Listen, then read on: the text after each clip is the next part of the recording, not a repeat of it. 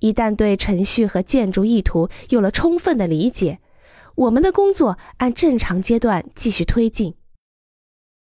在草图设计和规划阶段之后，依次为适应性设计、设计深化、施工文件、施工合同招标和谈判，以及施工管理。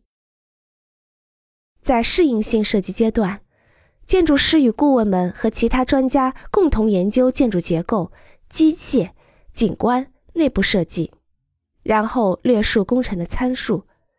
它有效地排列功能性元素。开始确定空间特征及其他地点的关系，组织上和建筑上的基本决定都要在这个阶段完成。这个阶段有时要进行许多尝试，有时第一次尝试就成功了。这个过程不能太过于仓促，因为无论建筑师还是客户，在继续行动前都要感到满意才行。